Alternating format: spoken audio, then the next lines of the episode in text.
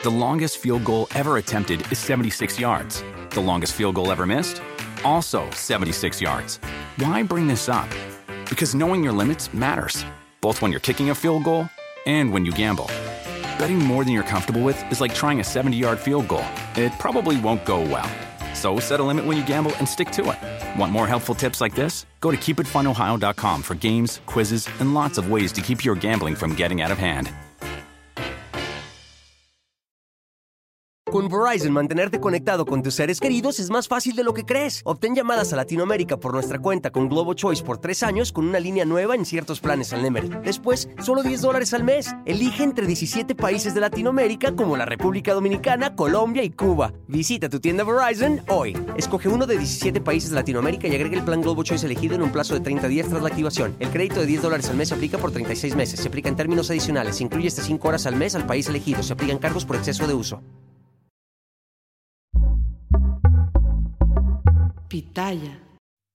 Hola, ¿qué tal? Sean muy bienvenidos a su podcast muy, muy, pero muy favorito, muy fuera de lugar. El día de hoy tengo a un fregonazo, eh, una persona que ha estado en esto más que cualquier otra persona y con una gran experiencia. El día de hoy tengo a Alberto Lati. ¿Cómo estás, amigo? Qué gusto, Gabo, un placer. Fíjate, es increíble que tanto tiempo llevas en el fútbol, en los medios, y apenas nos conocimos en persona hace unas semanas, ¿no? Sí, fuimos a un evento de unas estampas y, y no sé si tú tengas este recuerdo. O sea, te he visto como trabajando así, pero en la Sí. cámara y de, ¡hey! Sí, sí, pero nunca nos habíamos saludado, ¿no? Es increíble, pero es un placer. Sí. Ahí eh, creo que en Mundial nos hemos visto o en Olímpicos. La verdad es que no me acuerdo eh, cuándo fue la En primera Rusia vez. nos En encontramos. Rusia. En Rusia es el más claro que tengo. Pero bueno, el día de hoy, eh, pues te invité, obviamente, porque estamos en el tema del mundial. Y, y creo que algo has de saber. Algo, algo has de saber de mundiales, ¿no? Tú, me han dicho. No, bueno, he ido a varios. Si sé, no sé. Si entiendo, no tengo idea, pero sí es el sexto al que Dios mediante estaré yendo en Qatar. Es el sexto al que vas, pero es el sexto en el que trabajas o has trabajado en otros No, el sin ir. séptimo. Porque Francia 98, yo tenía 19 años y ya lo trabajé desde Televisa, que trabajé en Televisa 20 años. Qué fregón. Y ya lo trabajé ahí. Que de hecho, como se fueron muchos, fue cuando al fin me pusieron a cuadro, me dejaron empezar a hacer más cosas. Ok, entonces tú empezaste a los 19 años a- eh, en Francia 98 haciendo qué? Eh, pues desde México, haciendo cápsulas, haciendo segmentos, este, recibiendo materiales, trabajo de redacción. Recién me habían contratado porque yo había entrado a Televisa a los 17 años. A los Sí, 17, siempre bien ¿a morrito. qué? ¿A tele- a- al CEA de niños. No, o qué? no, no. Yo llegué pidiendo una oportunidad para ser comentarista. Iba en tercero de preparatoria. ¿Cómo se llega, primero que todo? Un tío trabó amistad con un reportero, con Paco Posada, que me consiguió una cita. Y llegué con don Jorge, el Che Ventura, un tipo hermoso, en paz descanse. Y el Che me dijo, ¿y tú qué? Le digo, no, pues que yo sé mucho de fútbol, algo que hoy por hoy no me atrevo a decir. Claro. ¿no? Dijo, la verdad es que no sé qué sepas de fútbol, pero de televisión no sabes. Si quieres, empieza a venir y aprendes. Iba, salía de la prepa, me tomaba el metro, llegaba a Televisa, este, hacía mensajería, servía cafés, iba por los cassettes, iba por los faxes. Pura talacha. Pura talacha, pero eso me permitió aprender muchas eh, facetas de lo que es producir televisión. Fui titulador en cabina, trabajé en el máster, trabajé en, en, todo- en, cada, en cada rincón. Ok. Luego me mandaban a acompañar a reporteros a ver cómo reporteaban, yo cargando el tripié. Y pues el camino así se fue, se fue dando. ¿De quién aprendiste eh, más o, no más, pero sí que hayas dicho, oye, esto me sirvió un montón de esas eh, cargadas de tripié? Porque, a ver, eh, yo, tú, tú eres una persona muy humilde, lo he visto en las entrevistas que te han hecho, en las pláticas. no dejas que te echen flores tantas, pero sí me gustaría saber, o sea, ¿de dónde sacaste esto que te ha llevado a tantos lados? A ver, primero que nada, es que es, es un aprendizaje permanente. Entonces, el que se asume que ya entiende se termina cayendo. Tú llevas en esto mucho tiempo y habrás visto cuántos llegaron, pensaron que ya estaban en lo máximo y, y lo que duraron. Esto puede ser muy, muy efímero. Em, depende de qué cosa.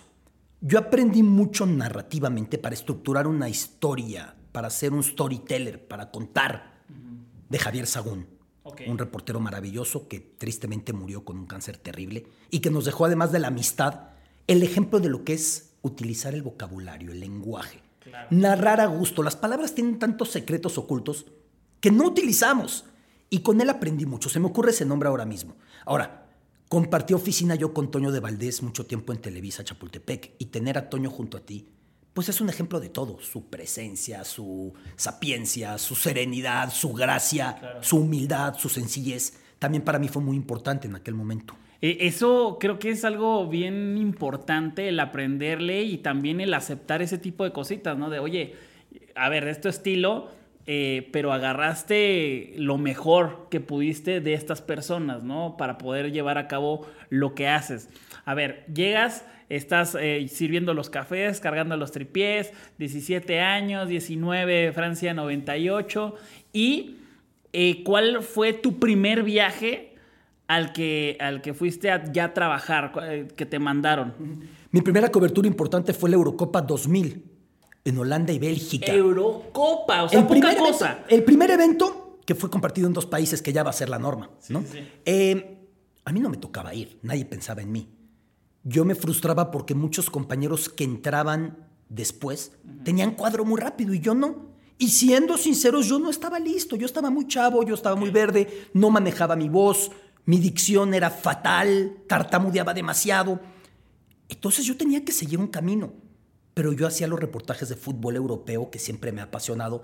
Van a pensar que es el paleolítico, pero te ibas a los hoteles de Polanco a comprar las revistas, la 442, World Soccer, eh, la Don Sí, Balón, sí. la 11 francesa, pues para entender qué es lo que había, porque no, no hay. No internet. no, bueno, o, o- era muy incipiente, ¿no? Se actualizaban las páginas cada ocho meses. Veías en la página del Inter este, campeones y era el título de hace cuatro años. no Claro, sé. claro. Em, entonces yo voy a pedir esa oportunidad y me llevo la grata sorpresa que me dicen, órale. Y voy a esa Eurocopa muy presionado porque yo entendía, si aquí las cosas no salen bien, ya no regreso, ya no tengo otra oportunidad como esta. Y, y iba además sin acreditación. Ok. Y salió todo muy bien, salió todo espectacular, hice entrevistas muy buenas y a partir de eso mi carrera cambia mucho y me empiezan a considerar para más eventos, al grado que dos años después venía el Mundial en Corea-Japón y deciden que yo viva en Japón nueve meses antes del Mundial, que es mi primera corresponsalía. Es una, es una locura eso, o sea, entiendo que ya por, por todo lo que ha venido en la tecnología, este, se ha pulverizado, por así decirlo, los presupuestos, ¿no? Eh, las marcas, pues ya no solamente le ponen a la televisión y a la radio, ya es, ¿no? Ponerlo en todos lados. Y, y bueno, antes las marcas y, y, pues el poderío, por así decirlo, que tenían los medios de comunicación, le daban para Lati, vámonos, nueve meses para allá, a vivir para allá. Eh, Era una locura el que tú pudieras estar tanto en un país, tu familia, tú, ¿qué, qué pasaba ahí? Aparte hay que entender algo, Televisa venía de una mala percepción pública en Sydney 2000. Digo percepción y no rating porque al final los ratings los termina ganando. Era un poder del canal de las estrellas tremendo. ¿Por qué? Nada más resumen, Eh, porque no recuerdo. Bernardo Segura miente cuando le sacan una segunda amonestación que le expulsa de la carrera y finge que llega a la meta como medallista. Y él ya sabía que estaba expulsado. Pero todos nos la creímos porque lo expulsan en el túnel. Entonces la primera entrevista, cuando Bernardo gana, la tiene Televisión Azteca, le enlazan al presidente. Le enlazan al presidente, felicidades, que ganamos la, la competencia. Creo que era Vicente Fox, recién había llegado a la, a la presidencia. Eh, y Bernardo Segura finge completamente y Televisa se queda a un lado esperando que terminen, el presidente lo saluda, ya luego dice, no, no ganó. Y de hecho, dando una entrevista para Azteca, es que le sacan otra vez la tarjeta diciéndole, oiga, usted ya estaba expulsado, su medalla no cuenta. Entonces todo pasó en esa pantalla. Pero en realidad, según yo entiendo los números, que siempre son muy, muy, muy subjetivos, Televisa igual lo había ganado. Cambia completamente Televisa Deportes. En ese momento llega a la dirección Javier Alarcón. En ese momento llega un proyecto muy distinto y parte de este nuevo influjo es una cantidad de recursos diferente. Y Javier piensa en mandarme a mí a Japón para que haga todos los reportajes. Romper el mercado, por Sí, así decirlo. romper ¿no? el Que, mercado. eh, el, ¿Quién mandaría a alguien? Porque era como la, la- la bandera con la que iban, ¿no? El primer corresponsal de cualquier medio de comunicación del mundo lo tenía Televisa y eras tú. Que a partir de eso les gustó la idea a los de la NHK, los de Japón, que nos vieron ahí, y ya para el Mundial 2006 lo hacen ellos también. Y le, se entera o Globo de Brasil y ya para los Olímpicos de Atenas también lo hacen. Entonces éramos tres, digamos, Ajá, ajá. ahí que, que íbamos llevándola. Em, pero sí fuimos los primeros en ese sentido. Y aquí la meta era que cuando yo llegué dije, no puedo hablar tantos meses de fútbol y de estadios, porque aparte los estadios en Japón ya estaban inaugurados. Lo mismo en Corea, como en Qatar. Todavía hubiera sido en Brasil 2014, me acuerdo en Brasil 2014, a dos semanas del Mundial recorrí todos los estadios, uno no tenía pared. O sea, sí, el de Curitiba no tenía pared. Decía yo en la torre, a ver qué van a poner acá y que no se caiga nadie. Em, ya estaba todo eso. Yo decido hacer reportajes de corte más cultural, social, histórico. ¿Era la primera vez que hacías eso? En la Eurocopa 2000 lo intenté, aunque siendo muy sincero, reviso lo que hice y no sé hasta qué punto lo conseguí. ¿Está en internet eso o no No, está? no, no, está increíblemente. Estaría bueno. Sí, estaría sí, sí, bueno para sacarlo. comparar lo que, lo que hacíamos, ¿no? Em, y a la gente le empieza a gustar. Lo primero era, ¿cómo crees que entre el resumen de goles del América y el fuera de lugar de Cruz Azul, a la gente le va a interesar saber del sintoísmo, la religión de Japón? Y yo muy terco diciendo, si entregas un contenido de manera digerible, bien estructurada, bien contada, todo contenido tiene interés. Sí. Y la respuesta fue muy buena. Ok. Buenísima. Tanto que pues ya iría rebotando de país en país por los siguientes 12 años. ¿Y, y estuviste de país en país hablando inglés? No. Aprendiste otros idiomas que es algo, algo que siempre te resaltan. Que dices, no, no, no este, sé hablar, me defiendo, ¿no? En, en tantos idiomas.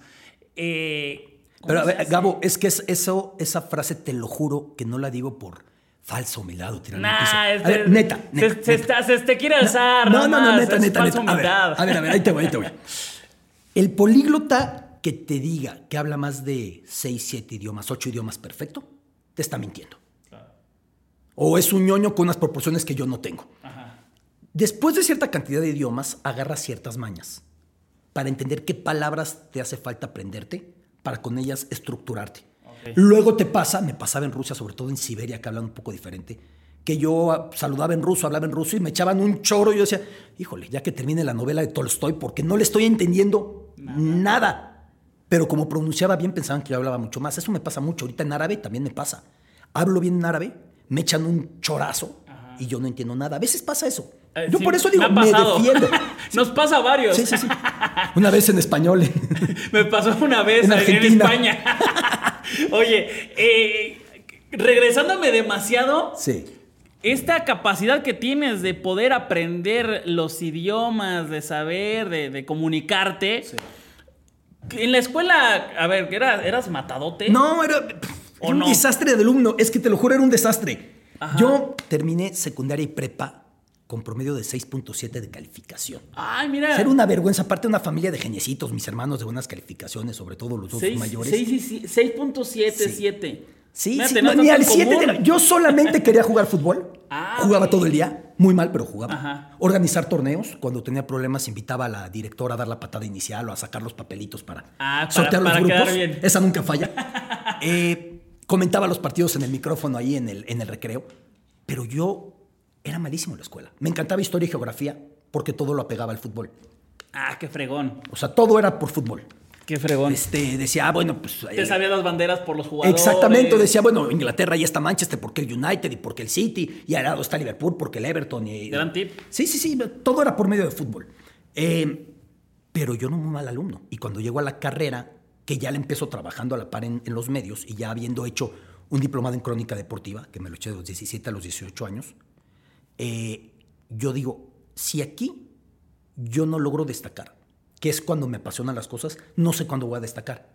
Y pues, los adolescentes a veces nos metemos ideas y las cumplimos. Y me convierto ahí sí en un ñoñazo. Nos decían, lean este capítulo y me echaba el libro completo. Ok. Y me convierto en lector voraz y me pongo a leer mucho y me doy cuenta cómo, tarde o temprano, Gabo, terminas logrando hablar como escribes.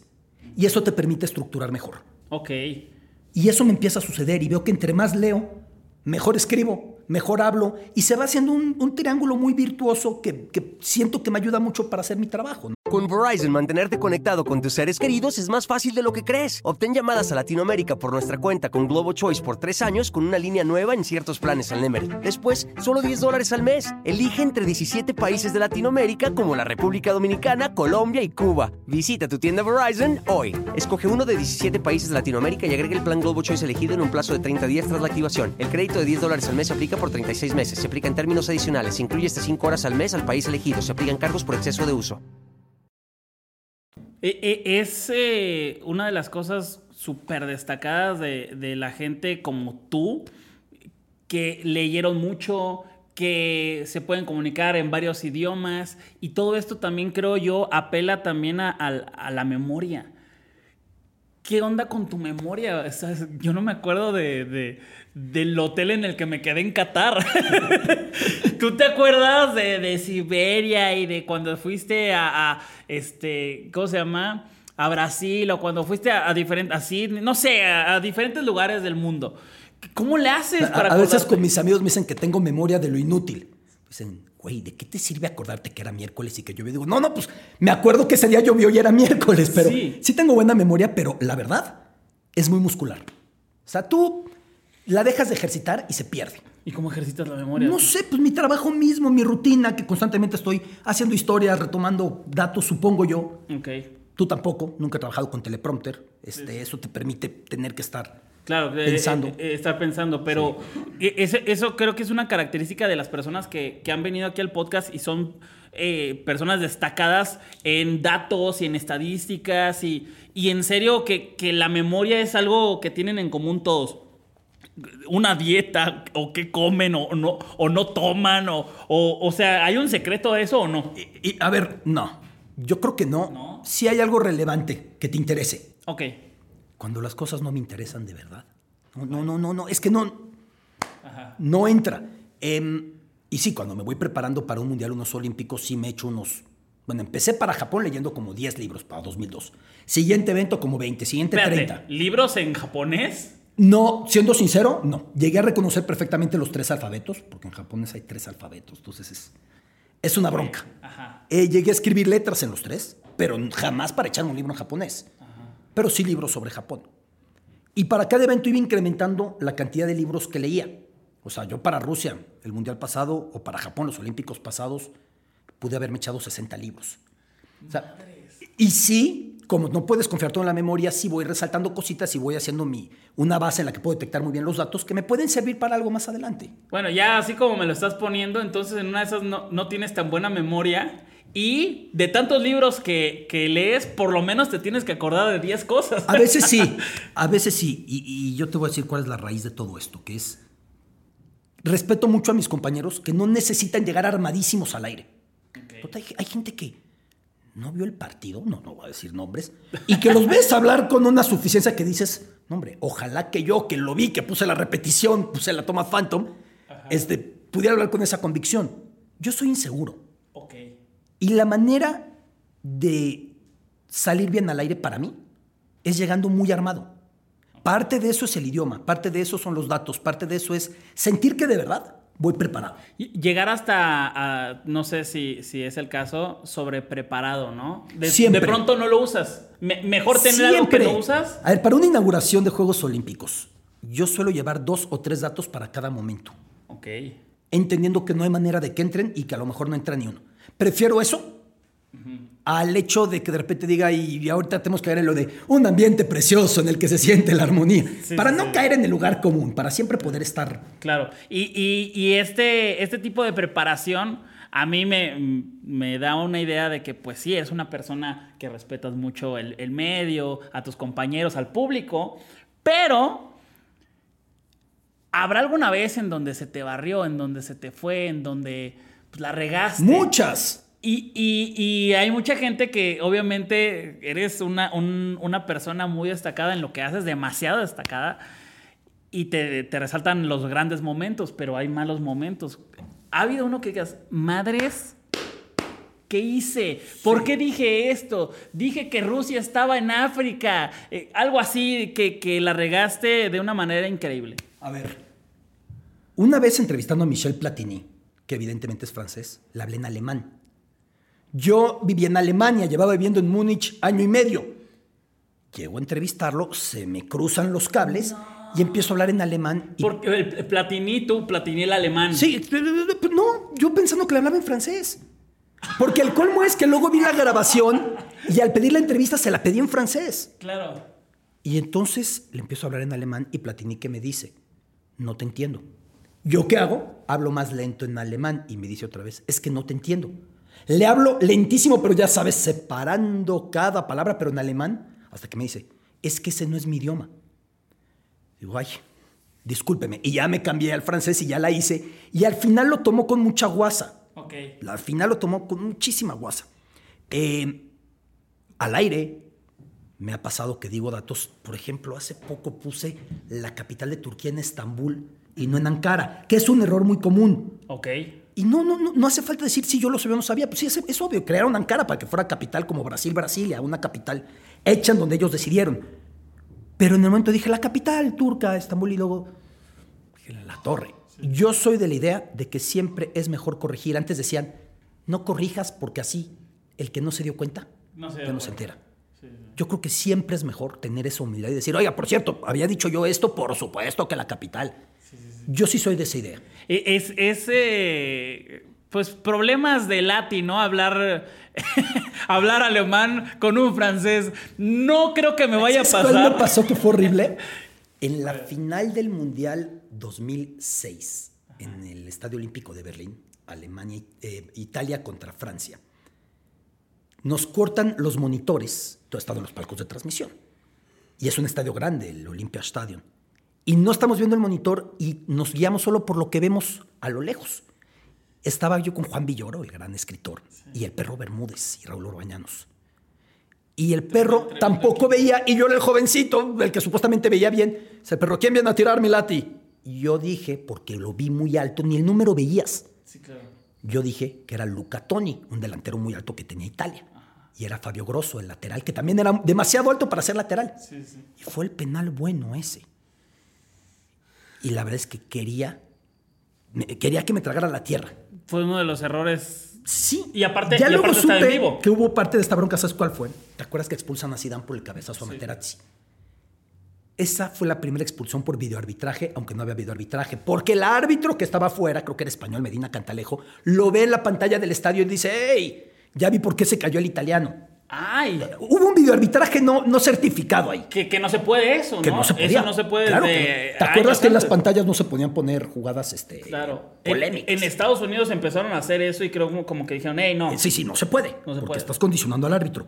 Y en el caos posterior, porque esto fue en el segundo tiempo extra, cortan los monitores y entonces estamos los comentaristas así diciendo. Y bueno, esa vez sí quería que me tragara la tierra. Me acuerdo que incluso íbamos en el avión de regreso de Berlín a Múnich, todo el mundo festejando, terminó el mundial. Yo iba bajoneadísimo. Destrozado. Sí, destrozado. Claro, pues sí, y, es uno de los momentos más, pues, pues más eh, históricos de ese mundial. Y, y bueno, eh, es, es esas cosas que no son novatadas, pero bueno, en el momento, como dices, tú eres una persona que se prepara mucho y de pronto te cortan algo que para nada Pero era. ahí hubo un error, Gabo. Se vale decir, no alcanzo a ver. Ok. Se vale decirlo. No, no tienes que ser perfecto. A la gente aparte le da mucha flojera a los que. no, Se vale decirlo. Eh, Mi perro no alcanzó a verlo, ahora lo confirmo. Se valía. Sí. Y yo, como lo vi alto, Con la seguridad. lo dije muy seguro. Y, Sí. y- Pero te estoy diciendo uno entre millones. O sea, a todos nos pasa. Y, y eso es como lo que dices, importante el, el intentar eh, decirle también al público, ¿no? Oye, la regué en esto, es así, ¿no? Porque lo que dices, eh, y hay creo que en, el- en este medio demasiada gente o muchísima que, que dice, bueno, pues yo los digo con seguridad, si me equivoco, pues que, que la gente a lo mejor no se dio cuenta, ni modo, pero al rato te comen y más ahorita que es redes sociales, ¿cierto? Claro. Eh, viene este Mundial de Qatar. Tú ya viviste Rusia, Brasil, Alemania, este, ya viviste todos los, los- los mundiales previos, estuviste ahí y este Mundial de Qatar tiene un- muchas particularidades que otros no tenían. Desde el, el- el mes en donde se va a hacer, desde cómo se va a hacer, desde las normas. ¿sí va a ser un mundial atipiquísimo o no? A ver, es atípico primero por el mes. Ajá. Yo pienso que puede favorecer al espectáculo, porque en junio los futbolistas llegan fundidos. Una temporada de 64 partidos, 70 partidos. Aquí vienen frescos, entre comillas, una fase de grupos muy encimada de la Champions, pero tuvieron vacaciones recién en julio y el Mundial es en noviembre. Atípico porque es una ciudad-estado. Sí. Tú ya estuviste en Qatar. Sí, sí, sí. Sales de Doha y te dicen, vas a ir hasta el estadio de Al Hor. Llegas en 25 minutos. Te vas a bajar hasta el... Llegué en tres paradas de metro. O sea, es una ciudad-estado. Yo, yo solía cometer un error al aire. Yo decía, hablando de errores, esto es como si México hiciera un mundial, Ciudad de México, Cuernavaca, Toluca. Para nada. Esto es como si es un mundial en la mitad de la Ciudad de México. Es muy pequeñito. realmente. Demasiado. Es, es- es como si lo hicieran Iz- Iztapalapa. Sí, ¿no? claro. O sea, muy, muy Ahí pequeño. cabe todo. Con Verizon, mantenerte conectado con tus seres queridos es más fácil de lo que crees. Obtén llamadas a Latinoamérica por nuestra cuenta con Globo Choice por tres años con una línea nueva en ciertos planes al Nemery. Después, solo 10 dólares al mes. Elige entre 17 países de Latinoamérica como la República Dominicana, Colombia y Cuba. Visita tu tienda Verizon hoy. Escoge uno de 17 países de Latinoamérica y agrega el plan Globo Choice elegido en un plazo de 30 días tras la activación. El crédito de 10 dólares al mes se aplica por 36 meses. Se aplica en términos adicionales. Se incluye hasta 5 horas al mes al país elegido. Se aplican cargos por exceso de uso. Y, y para ti va a ser un mundial en el cual la, la vibra o la emoción va a ser diferente también o no? Creo que el ambiente tan borracho de los mundiales va a estar un tanto contenido porque te la van a ir cortando. Hay lugares para tomar, eso está clarísimo, ya lo hemos explicado en muchas ocasiones, pero no puedes ir tú con, tu termo de tequila porque ves a los mexicanos que van con su termo viendo quién se cae primero, ¿no? Como en competencia a ver a quién le pega más rápido. Eh, sí. No, es que tú lo has visto Sí, cada claro, cosa en claro. mundiales de... No, y, y aparte, una de las cosas eh, que ahora sí, déjame presumir que yo también viajo, que a- me di cuenta, estuve casi un mes en, en Londres. Madre santa lo que toman. Si ustedes piensan que los mexicanos toman, lo- la, la gente en Londres, en, en Inglaterra, en Reino Unido, es una locura. O sea, hay, hay letreros en el metro de ten cuidado si tomas y tomas el metro porque te puedes caer a las vías o de las escaleras porque hay muchos accidentes de eso. Entonces, ahora, los mexicanos tomando en Qatar, pues sí, va a estar muy loco y va a haber muchos. Pero las demás nacionalidades, ¿qué? Sí, claro. Eh, y va a estar muy aglomerado. Tú vas al Souq Waqif, al mercado principal de Qatar, que es el corazón de Doha, un viernes en la noche. Entendemos que el viernes es el día sagrado para el Islam, el día en el que nadie trabaja. Y no puedes caminar. Imagínate en la Copa del Mundo. O sea, que Qatar reciba 1.300.000 personas durante un mes es como si México recibe 60 millones de personas en un mes. O sea, el equivalente a la población, 120 millones 60, 2 millones y medio, 2 millones 600, 1 millón 300. Esto es una locura, ¿no? Sí, totalmente. El metro es espectacular, seguramente lo viste. El aeropuerto es espectacular. La organización va a ser muy buena. Pero a mí me preocupa que estén 32 selecciones en el mismo ciudad, en, el mundo- en la misma ciudad. En Rusia tenías tres selecciones en Moscú, dos en el Báltico, tres en el Mar Negro, dos pegadas a Siberia y seguías. Aquí son 32 selecciones yendo a entrenar con su perímetro de seguridad, con sus patrullas, con sus motocicletas, con su dispositivo, el mismo día. Es una locura.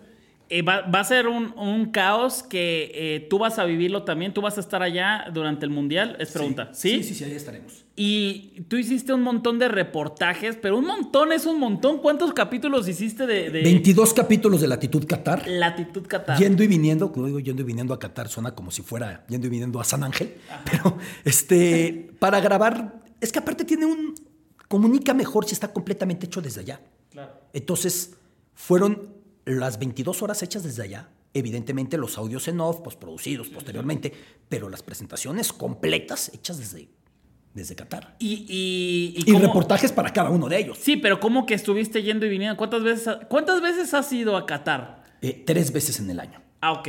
En el año. ¿Y Sí. has ido antes? Antes una vez. Ok. Sí. Y, y, eh, y ha cambiado demasiado, ¿estás de acuerdo? Porque yo fui, yo fui hace un año Estuviste en el sorteo después, Eh, ¿no? eh, ajá, exactamente. Estuve en la que era la Confederaciones, que fue la Copa Árabe, ¿no? La, la suplieron por, por la Copa Árabe y después fue el, el sorteo y, y cambia mucho. O sea, cómo han construido y de cómo pues se levantan la ciudad, ¿no? O sea, a ver, tú comparas imágenes de la Corniche, que es el malecón de Qatar, la bahía de Doha, en el año 1998, con la actualidad. Y ahí casi ves puro desierto con construcciones bajas. Y hasta lo presumen, ¿no? Este Esto era, en 98. Sí, claro. Que solo queda el hotel, que es una pirámide. Solamente queda eso de, de- de aquella época. En dos meses ves cosas diferentes. Claro. Llevan una prisa creciendo para arriba tremenda. Em, es un país que geopolíticamente tiene una importancia brutal. Son dueños del 12.5% del gas natural del planeta. Es una, una locura. Y que saben utilizar el dinero. Otro tema es, es que decir una cosa no es ocultar la otra. Los severos problemas de derechos humanos, de derechos comunidad LGBT, derechos laborales. Pero es un país que crece rapidísimo. Te quiero preguntar algo a, a ti que creo que es una de las personas que tiene esta visión y que a lo mejor tú me puedes responder esto. ¿No crees que ha tenido eh, muchos rivales y muchas personas y muchas, eh, muchos entes que han querido no sabotear, pero sí tirarle muy cañón a Qatar? ¿O no? A ver, sí lo he sabido. Es el mundial más protestado de la historia. Por eso yo en mi programa, porque busco una información muy nivelada, yo coloqué una sección de las polémicas de esta Copa del Mundo, que hay que incluir todas. Hay algunas imperdonables. O sea, un mundial no tiene por qué legitimar lo que no es legitimable. Y cuando das una Copa del Mundo legitimas muchas cosas. Pasó con Rusia. Rusia hizo un mundial cuando ya había sido la anexión de la península de Crimea y cuando rebeldes prorrusos respaldados por Moscú ya habían tomado dos porciones de Ucrania, Luhansk y Donetsk. O sea, Rusia hizo eso. Y si te vas más para atrás, el 78 de Argentina con junta militar, te vas más para atrás, eh, los- el mundial del 34 del fascismo italiano. Y no, y no hubo estas protestas como hay hoy. En el caso de Rusia, sí por la comunidad LGBT, pero no esta dimensión. Aquí también es por la cuestión laboral. El sistema de la kafala era un sistema casi esclavista, imperó hasta el año pasado. Los estadios se construyeron bajo ese paradigma. Tú llegabas como empleado de la construcción migrante, te quitaban el pasaporte. Si no te pagaban, no pasaba nada, no había quien reclamarle. Si te ponían a trabajar con 50 grados centígrados, porque lo- los hay en Qatar, no tenías que hacer. Si te ponían a dormir en el sol, no podías hacer nada y muri- morían muchos trabajadores. Afortunadamente en Qatar, parte de la presión del Mundial ya fue derogada la kafala, aunque todavía en algunos lugares tiene que terminar por, por quitarse. En el Golfo sigue imperando y en Qatar, todavía en la práctica, tiene que revisarse el tema. Está la cuestión de la comunidad LGBT, la FIFA tan preocupada por lo que gritamos, Sí. que está muy mal el grito, pero hay cosas peores que el grito. Sí, claro, claro, claro. Y, y- y que, y que no se castiga de la misma manera, ¿no? O, o- o se les llama la atención de la misma manera con, con que te vamos a sacar del mundial o te vamos a quedar, quitar puntos, ¿no? Que eso, este, en, en este caso, pues es la organización, ni siquiera es una selección, es la organización lo que tiene todo este problema y el país, ¿cierto? Claro, y es el país y tendría que haber otro enfoque de la FIFA en ese sentido. Dar una sede mundialista es mucha responsabilidad. Claro. Pero yo estoy muy claro en que así como ellos tienen la oportunidad de generar un discurso proyectando su país como quieren con sports washing, limpiando deporte de por medio, tú como periodista también aprovechas el mundial para decir, pues ya me invitaste, yo veo esto y yo comparto esto y yo reviso esto. Y es parte de lo que va a pasar con la Copa del Mundo. Van a ver un chorro de videos, van a ver demasiados videos de lo bueno y de lo malo. O sea, yo creo que eh, vamos a vivir un mundial que cada vez eh, vemos más eventos con más redes sociales, con más gente dedicándose a las redes sociales y que hoy en día a lo mejor un aficionado puede tener un video de algo que pasó en Qatar con más visitas de lo que tú hiciste allá en Qatar, ¿no? Porque las redes sociales son eso, TikTok, el YouTube, Claro. el, ¿no? Y, y bueno, vamos a ver un mundial totalmente diferente. Te pregunto, eh, de lo que has visto y cómo has visto ya en, en- en- en el fútbol, en lo deportivo, ¿a la selección crees que le vaya bien en este mundial? No sé ni por qué lo creo, pero nos ven octavos de final. ¿En serio? El no sé ni por qué lo creo es porque Polonia tiene un porterazo como Chesney, tuvo un ataque muy bueno con, este, con Arkadiusz Milik, con Lewandowski, con Piotr Zielinski, pero México ha superado grupos más complicados en los últimos tres mundiales. O sea, tú comparas este grupo con Suecia, Alemania, Corea, aquel era pues, más difícil que este. O el de 2014 con Brasil, Croacia y Camerún. Era duro. O el 2010. Francia, Uruguay, el anfitrión eh, Sudáfrica. Pintaba más duro. El problema es México. México tiene que encontrarse con inercia que hoy no tiene y ve cuántos futbolistas fuera de forma con el Mundial tan cerca. Exactamente. En la duda, en la incertidumbre siquiera de si van a poderlo jugar, ¿no? Si pueden correr, siquiera, ¿no? Ni siquiera jugar, correr. sí, sí pueden correr, claro. Sí, eh, eh, es uno- una de las dudas. Entonces tú los ves en octavos de final. Yo sí nos veo en octavos, más no veo. Y siendo muy sincero, si me duele, porque siempre me voy a querer equivocar y que gane México en todo, hasta en canicas. eh, no hemos trabajado para estar en cuartos de final. ¿Somos uno de los mejores ocho fútboles? No lo somos. O sea, tú te pones a enumerar fútboles que trabajan mejor que México. No estamos entre los ocho mejores. Entre los 15 mejores, sí. Pues sí, digo, ya estaría muy, muy, muy cañón no estar dentro de los 15, pero pues eso no te alcanza para el, quinto o el sexto partido menos, ¿no? Eh, este mundial ya se acerca, o más bien eh, de esta, de esta grabación para el mundial, nos queda un mes y cachito. Esto, se va, esto va a salir durante el mundial. Vas a estar tú ahí trabajando, voy a estar ahí yo también. Cada quien eh, desde, desde sus áreas, que nos vaya increíble a los dos. Pero quiero preguntarte una cosa. Ya has estado, has estado en Olímpicos, Sí. has estado en mundiales, has estado en, en eventos diferentes a estos dos. ¿Qué te falta? ¿Qué te falta que digas? A ver, Esto, esto, esto. me Olímpicos de encantaría"? invierno. ¿Nunca los has hecho? Y la razón es que como coinciden en año con mundial, se hace muy complicado. Cierto. Se hace muy complicado. Y este año que quedaba muy lejos Beijing del mundial, estaba la intención de que viajara con Claro Sports para hacer la inauguración. Pero chocaba ahí con el Super Bowl, que es prioritario para Fox Sports. Entonces, realmente no, no, no fue posible en, en- en ese momento. Ya, ya, ya será. Y en términos de tenis, me falta Roland Garros. Digo, tengo Wimbledon, que eso es vale como por 10 estampitas, ¿no? Ajá, es, sí, la, sí, sí, sí, la- sí. es la buena. Pero Roland Garros me falta, por ejemplo. Ok, Roland Garros, eh, Olímpicos Olímpicos, de invierno, invierno. Sí. y sería como completar el álbum. Podría ser, pero siempre cuando tienes uno quieres más. Y, y en trabajo, o sea, en, en cuanto a un trabajo que tengas, o sea, a lo mejor comentar, o este, cronista, o alguna de esas que no hayas hecho. No particularmente, aunque siempre quieres tener la entrevista con el crack del momento. ¿no? Y ahora, eh, dependiendo en, eh, en qué momento de tu carrera estés. Cuando teníamos derechos, con Televisa, evidentemente, pues ahí estaba en la final entrevistando a los jugadores. En Fox es otro rol diferente, como también esta etapa me ha permitido otras cosas muy, muy importantes. Darle la vuelta, ¿no? Sí, o como escritor también desarrollarme, que para mí es una de mis pasiones, y escribir mis libros también a mí me, me vuelve loco. El, el- el tener esta entrevista que dices con la estrella del momento, ¿con quién has tenido la, la- la- la entrevista más fregona? Digo, ya dijiste Platini y que no fue una gran experiencia al inicio, pero eh, el sueño para ti de, de entrevista y que tuviste, ¿cuál fue? A ver, eh, bueno, pues, las estrellas del deporte con Maradona, incluso terminar con él agradeciéndome porque terminé de su traductor. Ok. O sea, estamos en Sudáfrica, en un lugar muy pequeñito, nadie hablaba español e inglés más que yo. Y pues vi la oportunidad y me acerqué a Diego. Diego, yo te ayudo. Ay, gracias. Y me fui su traductor. ¡Wow! Terminamos, ya no nos separábamos y cada que volví a ver a Maradona, me volví a dar un beso. Yo no creo que se acordaba de qué. Y, o sea, muy cariñoso. No se rasuraba, entonces el beso pues era... Era, era rasposo. pero era Maradona. Este, pero era No genial importa. porque me empezaba a presumir sus tatuajes. Sí, mira este, mira este. Una- una maravilla. eh. Con Pele también logré mucha cercanía. Wow, qué Con. Beckenbauer tomamos aviones juntos y nos íbamos riendo. Di Stefano una vez casi me da un bastonazo. Ajá. Le hice una pregunta muy inocente y no le gustó. ¿Cuál? ¿Te acuerdas del Madrid de los Galácticos? el de Zidane, el de Figo. Le dije, ¿este Real Madrid puede alcanzar la gloria del suyo? No, no, no era. Y me dijo, ¿y cómo me preguntas eso? Y se enojó? empezaba y sacó el pañuelo y se limpiaba el sudor y así así. Y yo, yo- ya, ya muere, señor, ya, ya era un señor mayor. Era broma. Era, era broma, Ah, era era un broma, decir.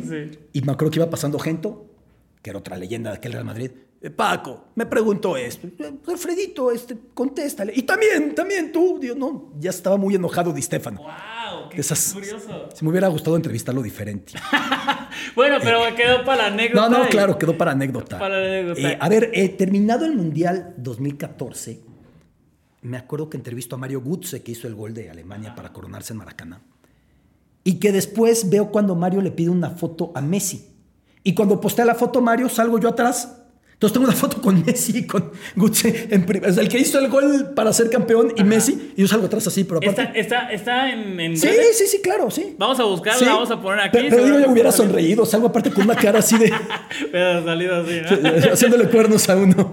Oye, ¿qué, qué, qué momentos, qué entrevistas. Yo una vez eh, platiqué con el Gulit Peña, con, con el Chapito Montes y me siento un crack, No. pero eso, ese, ese momento, eso creo que, eh, digo, es tu trabajo, lo, lo has logrado a través de los años.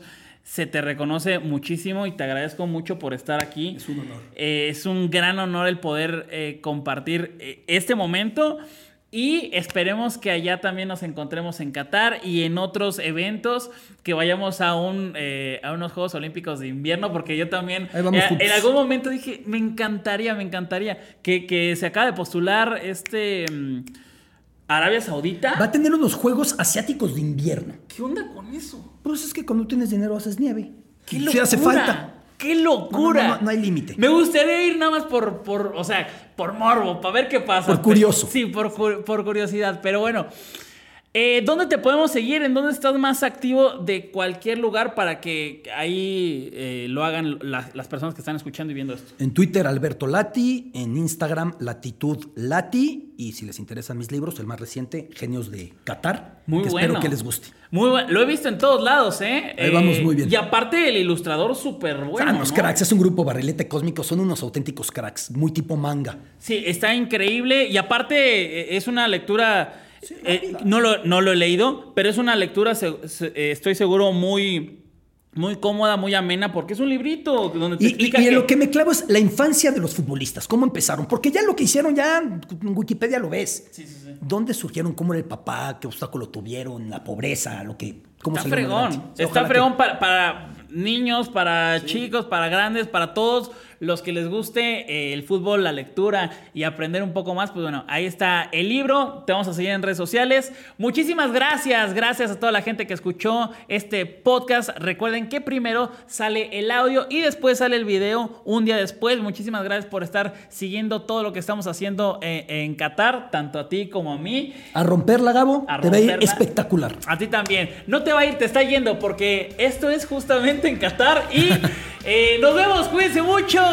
Y eh, recuerden que esto fue su podcast muy favorito, muy fuera de lugar. Hasta luego. NetCredit is here to say yes because you're more than a credit score. Apply in minutes and get a decision as soon as the same day. Loans offered by NetCredit or lending partner banks and serviced by NetCredit. Application subject to review and approval. Learn more at netcredit.com/partners. NetCredit. Credit to the people. Con Verizon, mantenerte conectado con tus seres queridos es más fácil de lo que crees. Obtén llamadas a Latinoamérica por nuestra cuenta con Globo Choice por tres años con una línea nueva en ciertos planes al Nemery. Después, solo 10 dólares al mes. Elige entre 17 países de Latinoamérica como la República Dominicana, Colombia y Cuba. Visita tu tienda Verizon hoy. Escoge uno de 17 países de Latinoamérica y agrega el plan Globo Choice elegido en un plazo de 30 días tras la activación. El crédito de 10 dólares al mes se aplica por 36 meses. Se aplica en términos adicionales. Se incluye hasta 5 horas al mes al país elegido. Se aplican cargos por exceso de uso.